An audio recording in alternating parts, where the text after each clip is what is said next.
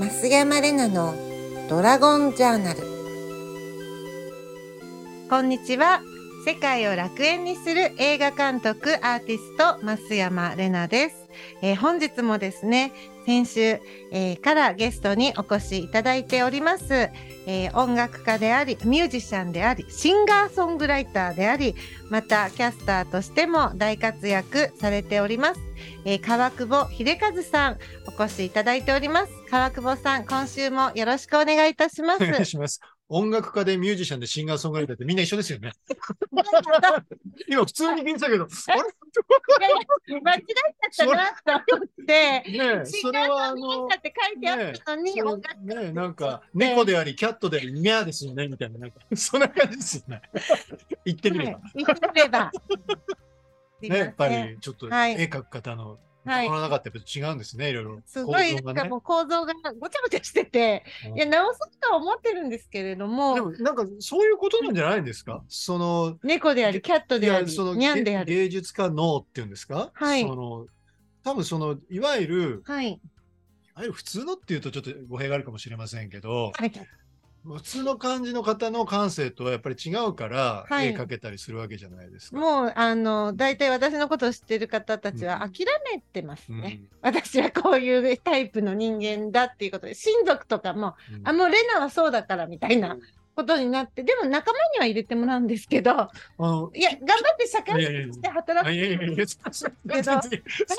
否定してるわけではなくてはい。そういやだから、はい例えば僕はあの絵とかの方はあんまりわかんないんですけどはい。ピカソってはい。あのキュビズムでしたっけ、あ、お詳しいですいやね。それぐらいは知ってるんですよ。はい。いわゆるあの一般知識としてははい知ってるんですけど、それがこうどれくらいどうなのかとかまでは分からないそれはどれくらいすごいことなのかとか分からないんですけど、はい。あくまでそのウィキペディアみたいな話で言うと要は立体のものを3次元のものをなんか平面にああいうふうに書き込んだっていうふうには聞いたことがあるんですけどね。はい。うんそのありえない形で、うんこう、デフォルメをしたりですっていうことですね。だからはいそれって多分、はい。あの普通の人の感性でははい。見えていないものを多分思い描いてはい手にするわけですよね。想像できるから絵描けるわけですよね。はい。でやっぱり違うんでしょうね。はいの構造がね。うんやはり常識っていうものの中で、うん正しいことを選ぶっていうのが、ね、その学校の中でも教えられてくるし、うん社会人としてもマナーとして、えー守るべきことだというふうな言われ方をするんですけど、うんうん芸術家はやはりその中だけにいてはいけないとは思ってるんですよ。そうですよね。だから、はいもちろん社会生活を営む上での、ル ルールとかね、コミュニケーション、それはあのキープしないといけないですけどね。うんでも、でもそういうことですね。その感性の部分ではね。はいうん私、その川久保さんのその音楽活動を、えー拝見したり、番組を拝見したりする中で、すごくバランスがいい方だなと思うんですよいや。だからそういった意味で言うと、はい僕多分芸術家の脳じゃないんですよ。いや、そんなこといやあない。のこれ一曲一曲、これ芸術ですよ。ですかね。いやはい全然僕はそういうふうに思ってなくいや、て、一編一編がもう短編映画みたいな。で、それをなんか自由に作っている、うん。探求するということと、芸術性を探求するということと、うん。一般生活及び社会での中での成功ってなかなかこうイコールにならないところがあるという認識があるんですよ。うん。何かこう追求し続けてしまうと生活が破綻したりとか 私はあるんですよ。うんなんかあもうこの絵を描きたいみたいになるともう次の日お風呂入ることとかも大体もうすっ飛ばしますね。はいはい。はい、すっ飛ばします。まあ靴下とかもすっ飛ばします。でもほら、それはさ、はい、誰にも、誰にも迷惑かけない話じゃないですか。お風呂入んなくても、靴下履かなくても。人に会う時はうんそんな時間作れないんで、うんあなるべくその時は人に合わないスケジューリングするとかなんだけど、そのバランスっていうのがあのそういう、えー自由にものを作ってさらに楽曲の完成度もとても高くそしてその、えー作詞もすごく繊細に言葉を選んでおられるそういう芸術としての追求も行っているそして同時にきちんと番組に出続けたりとかその、えー芸能人としての あの。あの、えーお仕事もちゃんと両立されてるっていう。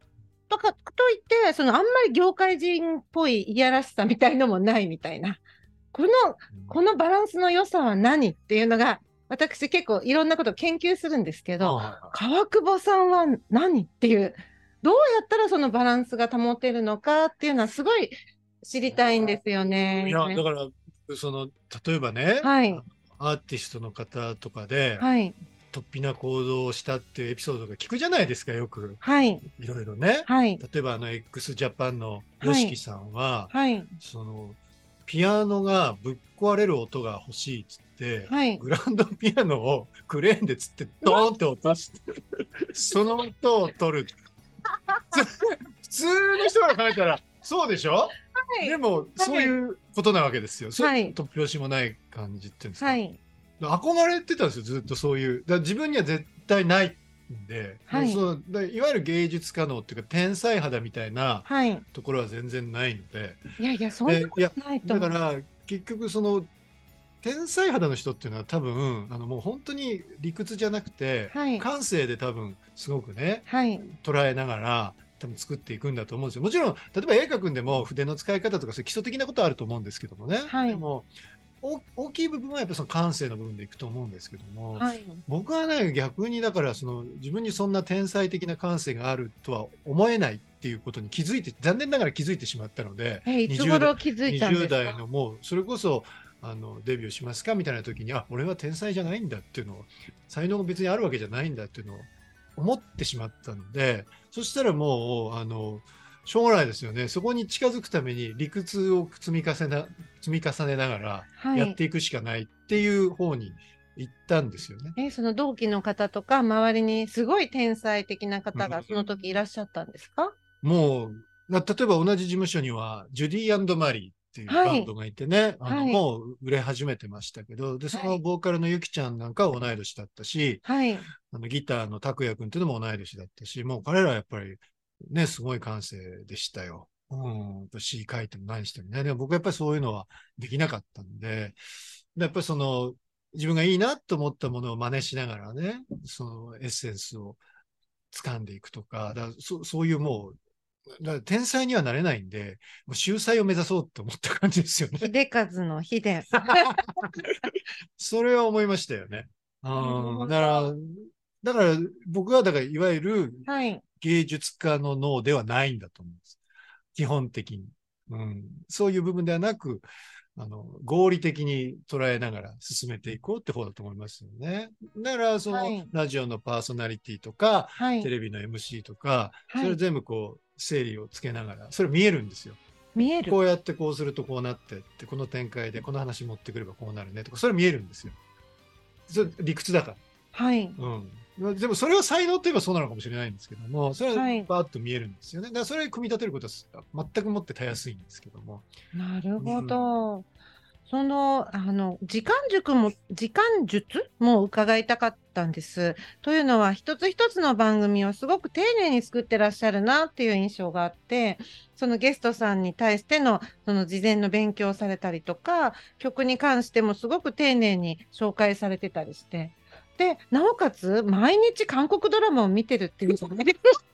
見てますね。で、猫のことをつぶやくこの心の余裕みたいなものもあるどうやったらそういうふうにバランスよく勉強し続けて仕事も丁寧にできるんですか？いや、いや、丁寧にっていう、やってるつもりはないですよね。あの、必要最低限やんなきゃいけないっていう感じでやってるだけですよね。その、だまあ、つながるニュースね、あの、はい。ケーブルテレビのニュースとかは、ん？なんか声がが。ありましたけど。あ 大丈夫ですか？大丈夫ですか？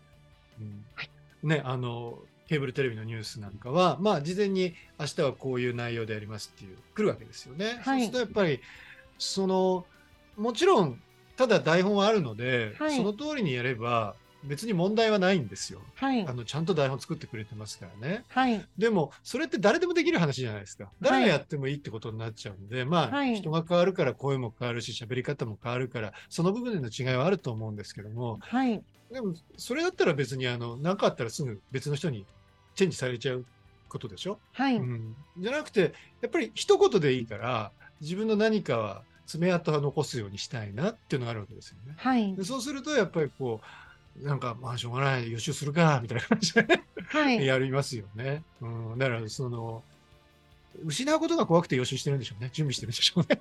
っていうのはありますよね。あとはなんかもう、はいい、かにそれを効率よくはいやって、あの自分の好きな時間を生み出して、まあ、韓国ドラマ見てね、あのいやーこの女優さん綺麗だなとかって思いながらはい見るとかね。うん、猫は猫で、あのやっぱりなんかこう、猫に喋らせるっていうスタンスでね、あのインスタグラムとか毎日書くようにはしてますけども、猫日記を書いてます。銀太くんですね銀太くん日記をね、書はいいてますけど、まあそうすることでちょっとほら、違った視点で書けるじゃないですか。はい。銀太くんがお父さんを見てる。大体お父さんをバカにしてるんですけど、大体お父さんをディスって我が輩はる。銀太である。そうそう。はいだからそれはそれでなんかまた違った視点でね、好きなことを書けたりするし、そはいまた面白いのかなと思いますけどもね。でも、そういうことがなんとなくいろいろこうね、タコのようにいくつかの足を伸ばしてはいできるよう。になったのはやっぱり最近だと思いますよ。ここ3、4年かもしれないですね。うん。そう。なるほだど。ちょっと羨ましいですよ。その自由に天才的に発想ができる。本当ですか？ちょっと羨ましい。まあ、すごい破綻はしてるんですけれどあそこはも。見習いたくないですよ。あそうですね。でもいろんなうん手伝ってくださったりして、なんか最後はなんとかなったりとか、で輪は広がってるんですよね。まあこの映画もね、えーはい。はい、映画今歳三の刀という映画を作ってましてでもイン。タビューさせてもらいましたよね。はい、ありがとうございます。あの、その2年ぐらい前から撮影を始めて、はで、今編集をしてるんですけどね。で、そういうのはもう3500万とか使っちゃって、で、家が一軒建ちます。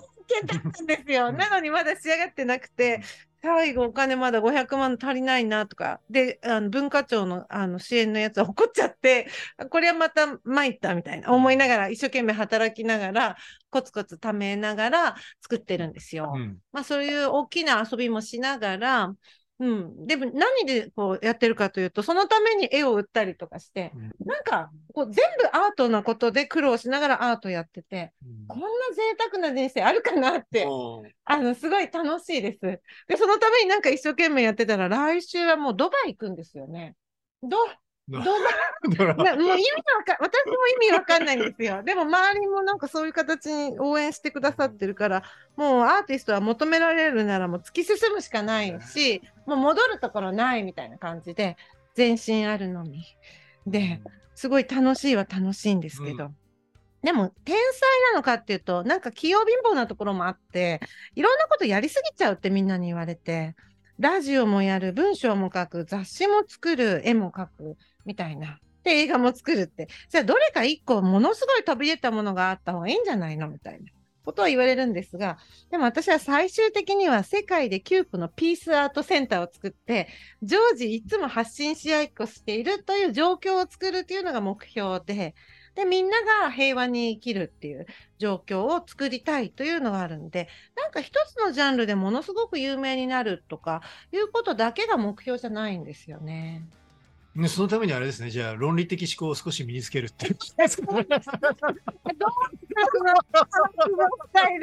どうしますかね計算ドリルから始めますかちょっとまず台本のない現場にかな台本プロをね、ええお呼びしちゃったりしてあ、台本作るっていうのもありですよね、ちゃんとね。台本を作る。そう。かっちゃんとか周りの人が作れるようになってくれるとこ、そこを自分でやると訓練ですから。本当ですか？なんとなく私はかなり時間を減らして減らしていきたいとか思っちゃうんですけど、ちゃんと作るように。だ。から、まあ、それが、あの、無理だと思ったら、もう、はい。あのもうそっちは諦めて、諦めて。アートに、もう、没頭したらいいんじゃないですか。没頭しながらそれをしてくれるチームを作りたいなんて思うんだけれども、まあちょっと、あの、少しずつスキルアップをしながら、論理的思考もちょっと覚えた方がいいかもしれないですね。ぜひ、いや、わからないです。そさんのさんにとってていいのかどうか、それはわかんないけど、うん僕はやっぱりそういう形で、はい。今までやってきたっていうだけですよね。なるほど。えーでは、今週もですね、はい。あの曲を演奏していただきながら、あのさらなるトークを深めていきたいと思います。私からのちょっとオーダーがですね、はい。DJ 日本史。はい。はい。これ面白いですよね。これはね、あの、NHK のラジオでね、はい。DJ 日本史という番組をやっていて、はい。でもうね、もう7年目とかになるのかな？はい。で、3年経った時かなんかに、はい。なんかこうせっかく自分がね番組関わらせてもらってるので、はい。テーマソングを作りたいなと思って、はい。勝手に作ったんですよ。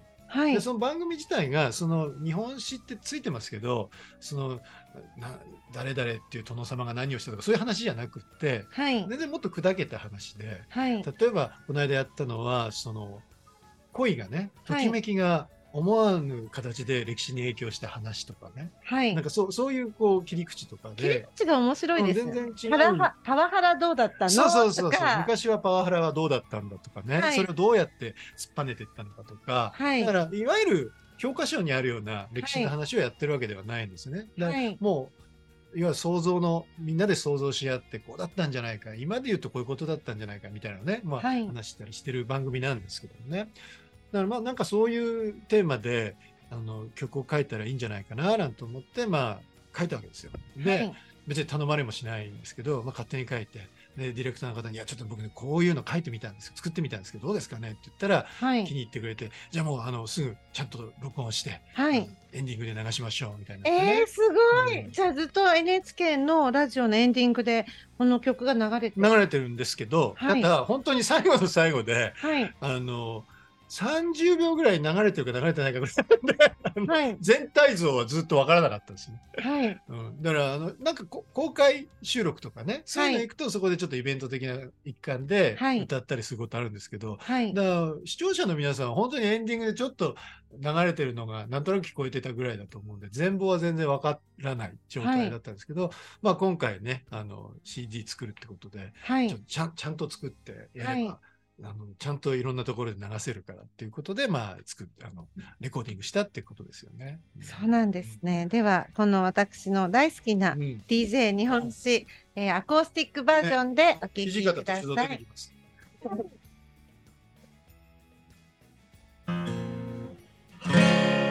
ちょっと怪しいな。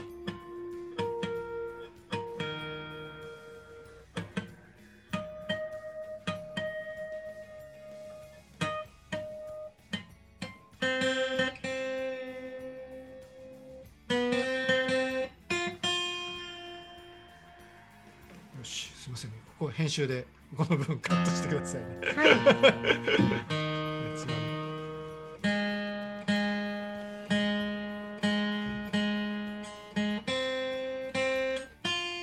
さっき倒れた時。によし。じゃあ行きましょうか、はい。も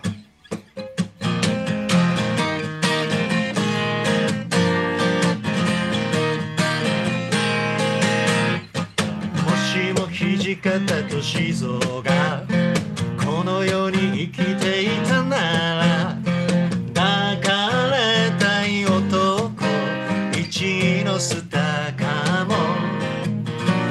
それより坂本龍馬が夫婦揃いの写真で新婚旅行のポスターになってるかな。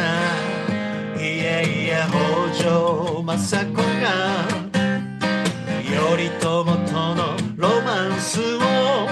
真眼のように語りまくってはあとしてる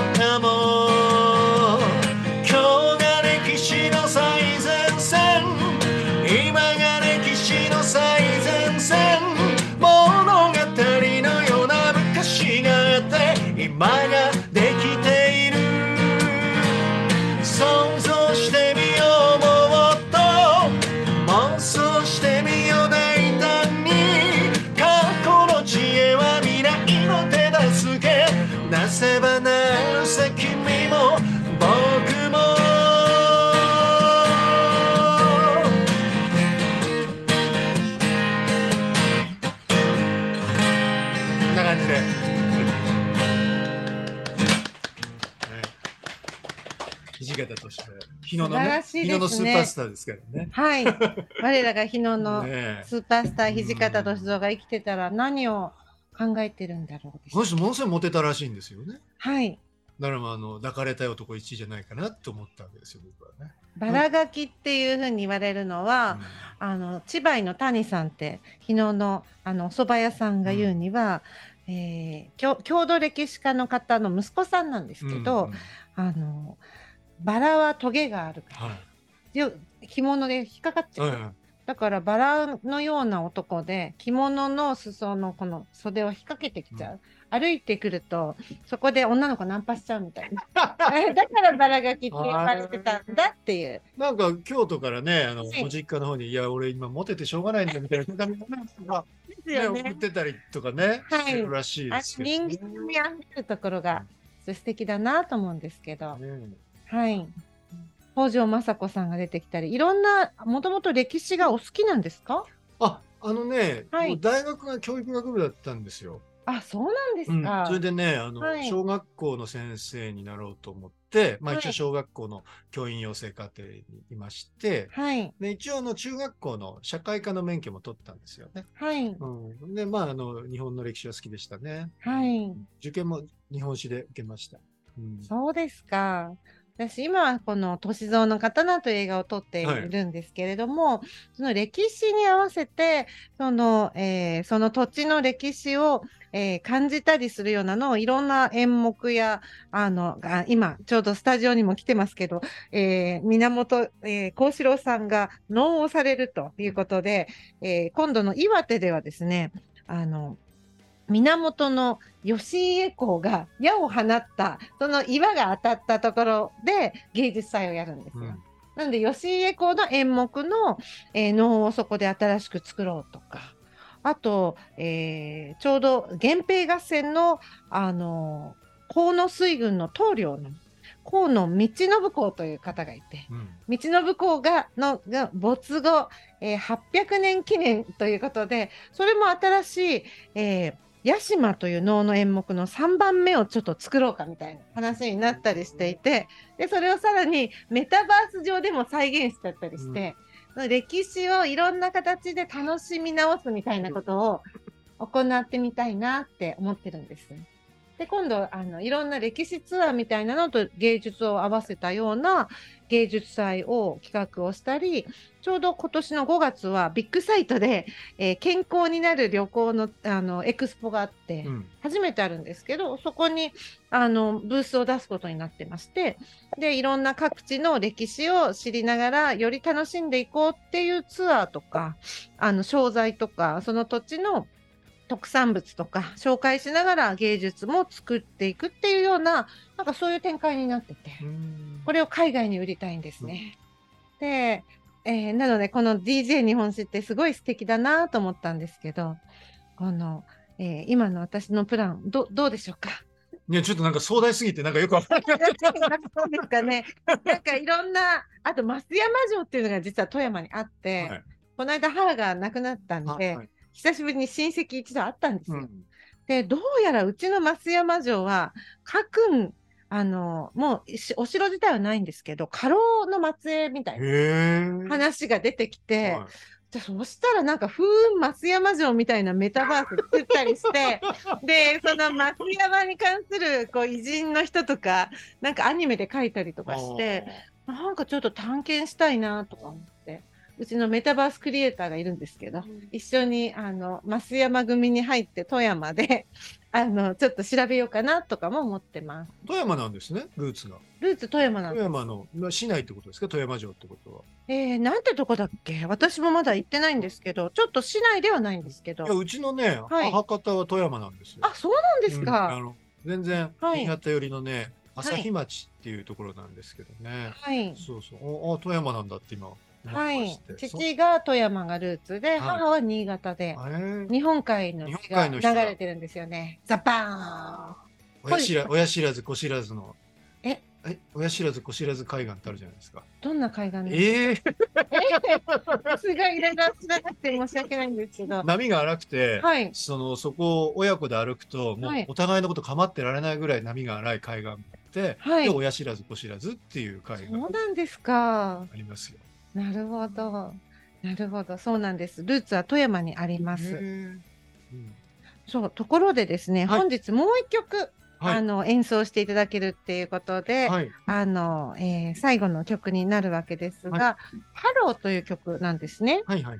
こちらはどんなイメージで、これはまさにあの、つながるニュースのエンディング曲ですよ。あ、そうですええか。あれ、見てないんですか？エンディングまで。エンディングまで、あれ、ハローという曲だったかどうかは、はいちょっと私、ちゃんと理解をしておりませんでした。はい、この曲なんですよね。はい。うん、で、あの、これもだから、はい。番組が1年ちょっと経った時に、はいなんか、せっかくだから、エンディング曲、はい勝手。勝手にまた作ったんですけどね。DJ 日本酒え誰でも真似できない、この人間味あふれるトークをした上で、自分が作曲した音楽もそこで電波に乗せて、なんか、もうもう約束じゃないですか。なんか約束で、この手法、すごいいですね。内側から攻めてしまうっていうね。仲良くなって、スタッフさんとも、ねなんかもう家族みたいな雰囲気ですごい現場の雰囲気が良かったですよ。外からね、はい。タイアップできませんかってこう持っていくもんですけどね。はい。内側からね。しかも、作っちゃったんですけどどう。すかね嫌と言えない。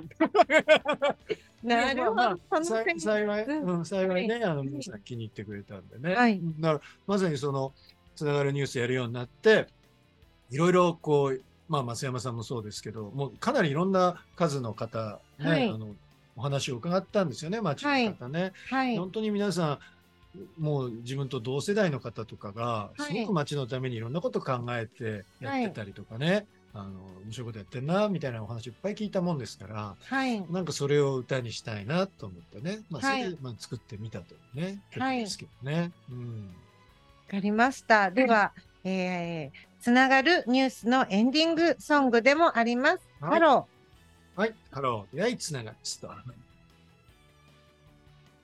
ロー、出会い、そしてつながる、ぬくもりのストーリー。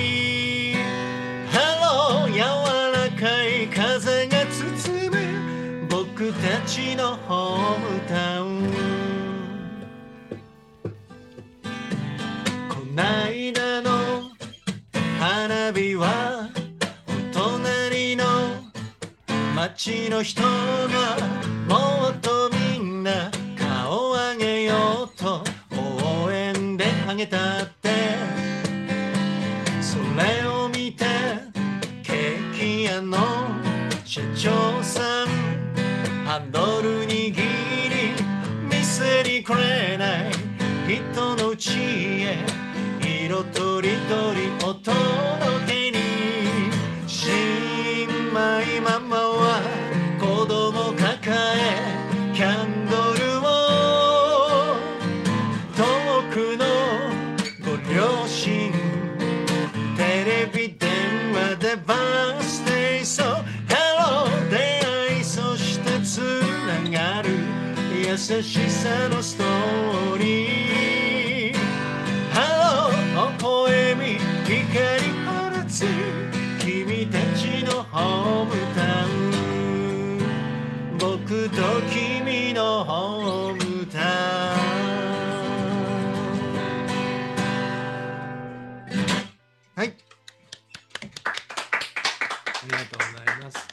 らしいですね。その、あの、1位の方々へのすごい優しい目線っていうのも、の川久保さんのえー曲から感じるんです。うんでおそらくそういったあの優しさみたいなものや人間力っていうのがその番組の中でもその他のキャスターさんにはない魅力だったりしてそこがそのどの番組も長続きされてたりする理由なのかなとも思ったんですけど、嬉しいこと言ってくださいますね。はい、そういっめったたにもう褒められないんでかあのどうしてそうどうやってそういったスキルを磨くっていうかご両親のご教育とかなんですか？そそれは、そんな、全然自分で自覚したことないですけどね。はいあの、人に嫌われないように生きるっていう感じなんじゃないですか。それを精一杯やってるだけだだと思いますけどね。それがなんか作られた曲にも溢れてて、すごい魅力があるなというふうに感じます。まあ、あの、いずれにしてもね、音楽にしても、そのまあニュースやるにしても、ラジオをやるにしても、まあ、いわゆるカチカチのニュースをやってるわけではないのでね、ある種エンターテインメントじゃないですか。なエンターテインメントってやっぱり人をね、楽しませたり、和ませたりするためにあるものですから、はい。その自分がどんなに大変な状況であったとしても、もうそれはあの顔で笑って心で泣いてっていうそれは、あの、貫かなきゃいけないって僕は思ってるんですよ。すいません。